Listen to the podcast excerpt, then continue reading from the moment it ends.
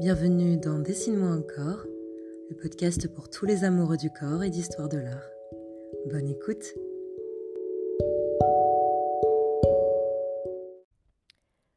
Je ne pouvais décemment pas ne pas faire un épisode sur Marlène Dumas, pilier de la scène contemporaine actuelle. Depuis plus de 35 ans, cet artiste interroge sans pudeur les interprétations du public, à savoir nous, en confrontant le corps à des formes obscures de désir, des situations perverses qui nous interrogent, nous spectateurs, sur sa perception de l'œuvre. Le corps s'y dévoile et prend le pouvoir, criant sa condition d'être au monde, charnel, inquiétant, vulnérable, enragé, mortel et impulsif. J'espère que sa vision singulière du corps vous plaira. Trigger warning, les propos que vous allez entendre ou les visuels sont susceptibles de heurter certains d'entre vous. Prenez soin de vous. Bonne écoute. Originaire d'Afrique du Sud, Marlène Dumas est née à Cape Town en 1953.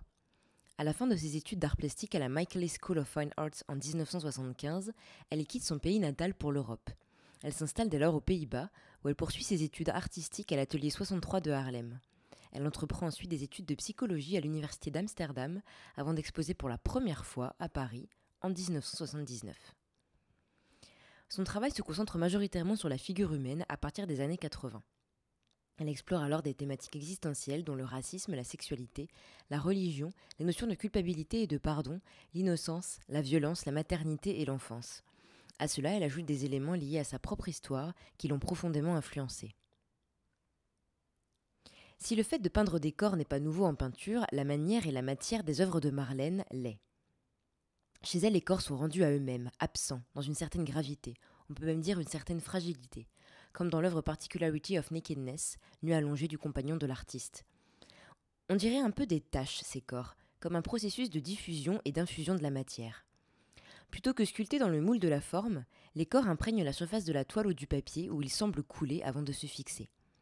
À partir de 1984, Marlène Dumas ne peint rien que des corps comme l'œuvre Alien, ou bien Spring, ou des parties du corps, lips, teeth ou magnetic fields, et des visages qui font manifestement part entière pour l'artiste. Beaucoup de ces tableaux exposent crûment des corps érotisés, celui d'un jeune homme de profil, sexe dressé, direction, ou bien encore le buste d'un homme nu, mile nipples, ceux de femmes au miroir, leur corps volontairement sexualisé, comme dans l'œuvre Miss Pompadour. Elle explore tout, le corps transit de désir et abandonné au plaisir avec Tong, où l'on voit deux langues mener une danse ininterrompue, mais aussi le corps soumis à la douleur, voire à la torture dans Blindfolded et voué à la mort dans Canary Death. No, they are not all self-portraits. No, it's not always my daughter. No, I had a happy childhood. No, I've never been in therapy. Non, ce ne sont pas toujours des autoportraits. Non, ce n'est pas toujours ma fille. Non, j'ai eu une enfance très heureuse. Non, je n'ai jamais consulté un psychologue. Je trouvais qu'il était important que je vous lise ces mots de Marlène Dumas qui semblent essentiels pour comprendre qu'elle se situe à une certaine distance de son travail.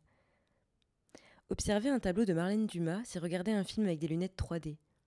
Dans le tableau que j'ai montré auparavant, Canary Death, une main qui se tend vers le bas de la toile, coincée par la limite du cadre, parvient à s'échapper jusqu'à l'espace du spectateur comme pour l'attraper, la saisir. Il s'agit d'un migrant noyé et échoué. C'est aussi ça le travail de Marlène Dumas.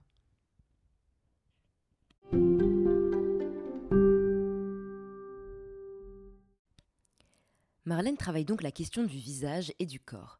Corps confronté à des désirs obscurs, corps humilié, corps offert, et se heurte à sa représentation. Comment faire surgir en quelque sorte la vérité sans le réalisme?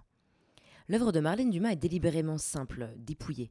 Un visage, un corps, quelques couleurs allant d'une gamme de froid au chaud, bleu au rouge, souvent délavé, comme épuisé par le temps, à l'image de cette huile sur toile, Jules Divroux, où l'on voit un visage de femme baigné de rouge, où seuls les yeux et les lèvres, attributs stéréotypés de la séduction et de la sexualité, sont précisément représentés. Avec des moyens limités, Marlène Dumas crée des tableaux aussi excessifs dans leur sujet que dans leur dynamique. Au départ de chaque peinture, il y a une photographie. Marlène Dumas ne travaille pas avec des modèles vivants, mais avec des images, celles de l'actualité, celles du cinéma, même celles de l'histoire de l'art. Elle vogue des silhouettes frontales d'enfants ou de personnes âgées, au corps en plein acte sexuel ou bien mourant. Sa peinture charnelle, profondément paradoxale, touche véritablement au cœur de l'âme humaine. Je trouve que parler de l'œuvre de Marlène Dumas est très important, car au-delà d'être une artiste incroyable, c'est quelqu'un qui aborde l'être humain et sa figuration dans toute sa poésie et sa déchéance. C'est en puisant dans son expérience personnelle qu'elle tente d'aborder les horreurs qui prennent place dans nos sociétés, comme une manière de le dénoncer. Ces sujets sont pour la plupart du temps lus à travers le prisme du corps, de l'identité, prouvant une fois de plus à quel point le corps est vecteur de vérité. J'espère que cet épisode, le dernier avant une pause estivale, vous aura plu. Je sais que ces derniers temps, les sujets ont été un peu lourds à entendre, ou difficiles parfois même pour certains, mais je les ai trouvés tout autant nécessaires. Promis à la rentrée, le contenu sera plus léger. J'espère que vous serez au rendez-vous. En attendant, je vous souhaite de vous reposer, et je vous dis à très bientôt. Ah oui, je voulais aussi rajouter que si vous êtes de passage à Venise, vous pouvez aller visiter le Palazzo Gradi, qui accueille pour la première fois l'œuvre de Marlène Dumas, et ce jusqu'en janvier 2023. Allez, bel été